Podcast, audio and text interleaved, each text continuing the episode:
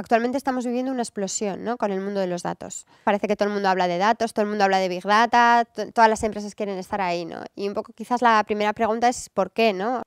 yo creo que en este sentido confluyen quizás como dos factores, ¿no? Por una parte, que de repente estamos teniendo acceso a una, digamos, materia prima, ¿no? Que hasta ahora no teníamos, ¿no? Que serían los datos.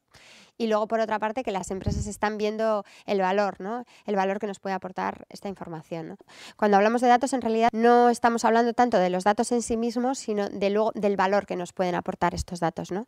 A la gestión de las empresas. Siempre que hablamos de cliente, eh, hablamos generalmente de una base de datos en la que yo tengo muchísima información que me va a permitir conocer mejor a mi cliente y me va a permitir eh, hacer cosas, ¿no? Hacer cosas con él, tomar decisiones, hacer que pasen determinadas cosas, atraer a los clientes que son más interesantes para mi empresa, etcétera, etcétera, ¿no? Podemos hacer miles de cosas eh, con esa información. Hay distintas fases en esto de la gestión de los datos. Una primera fase que sería más la fase de, conocer la realidad de la que partimos.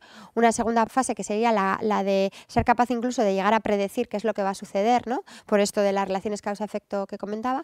Incluso una tercera fase en la que seríamos capaces de hacer que las cosas pasen es decir, en la medida en la que yo sé que determinadas causas provocan determinados efectos, yo puedo motivar o incidir sobre las causas para que luego el efecto sea el que yo como empresa quiero que sea.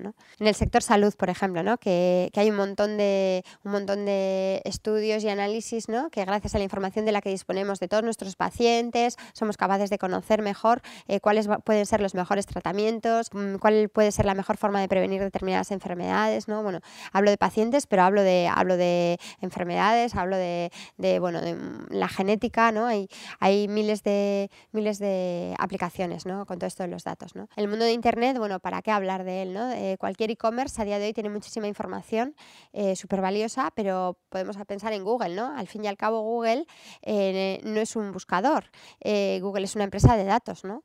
El, el, valor que tiene Google es porque sabe todo de nosotros. ¿no? Sabe que nos gusta, sabe que nos interesa, sabe que buscamos, que necesitamos. ¿no? Y por eso Google tiene la potencia que tiene. ¿no? Y lo mismo que sucede un poco con Amazon, ¿no? que, que al final no es una empresa que venda productos online. Amazon es una empresa que tiene muchísima información sobre nuestros intereses, etcétera, ¿no? y que además sabe gestionarla muy bien y sabe sacarle todo el valor. ¿no? Y así podríamos seguir con eh, todas las redes sociales ¿no? que nos conectan con otras personas, que, que, saben de nuestros intereses, que saben de, nuestras, de nuestros gustos, ¿no? de lo que nos interesa, de nuestras pasiones, etcétera. ¿no? Entonces, digamos que prácticamente en cualquier sector están los datos. ¿no?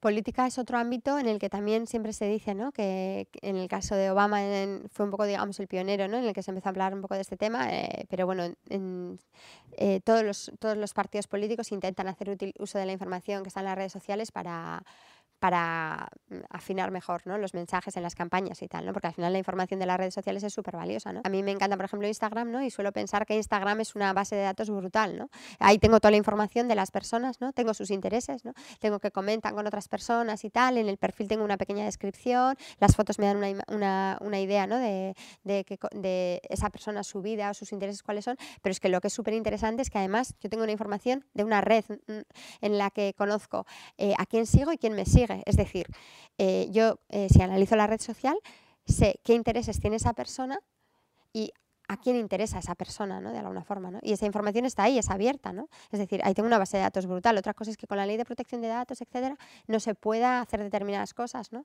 Porque no se puede modelizar a las personas sin su consentimiento, etcétera, etcétera. Pero, pero realmente la información está ahí, ¿no? Entonces, si se quiere aprovechar, se puede aprovechar para buenos o malos fines, digamos, ¿no? Yo os diría que esto es un poco como si tuviéramos un taburete con tres patas, ¿no? Necesitamos la, la pata matemática, la pata de tecnología y la pata de, de empresa, ¿no? Entonces, es como si el taburete se soportan las tres patas y si falta alguna de esas patas, pues el taburete se cae. ¿no? Entonces, ¿qué es lo que está sucediendo en el mercado laboral? Está sucediendo pues que al final hay muchísima demanda de este perfil profesional porque todas las empresas quieren eh, aprovechar el valor que, ofrecen los datos, pero la realidad es que no hay personas que, que hayamos sido formadas en estos tres ámbitos. ¿no? Entonces, de ahí vi también un poco la apuesta de Mondragon Universitatea. ¿no? el, año que viene eh, lanzamos un nuevo grado, el grado en Business Data Analytics, en el que apostamos por desde el principio, ¿no? desde la base, formar a, los profesionales del futuro que van a dominar estas tres, estas tres competencias, ¿no? estos tres ámbitos de los que os hablaba. eh, si visualizamos el futuro, yo creo que todos coincidiremos ¿no? en que vemos un futuro en el que hay mayor automatización, en el que hay mayor mm, nivel de personalización, en el que eh, digamos que nos lo pone más fácil ¿no? las empresas. ¿no? entonces, en ese futuro es, indudable ¿no? que va a hacer falta personas ¿no? y profesionales cada vez más ¿no? que sean capaces de utilizar herramientas de programación, herramientas de inteligencia artificial, de machine learning, que nos, que nos hagan este mundo más fácil, ¿no? que sean capaces de anticiparse ¿no? a lo que va a pasar, etcétera, etcétera. ¿no? Gracias a los datos yo estoy convencida de que el futuro será mejor, ¿no?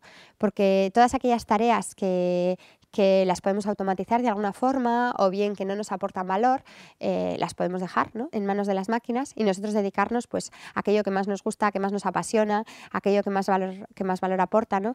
y aquello que indudablemente las máquinas nunca podrán, podrán llegar a hacer porque estoy segura también de que hay cosas que, que por mucho que avancemos ¿no? Eh, las tendremos que seguir realizando las personas. ¿no?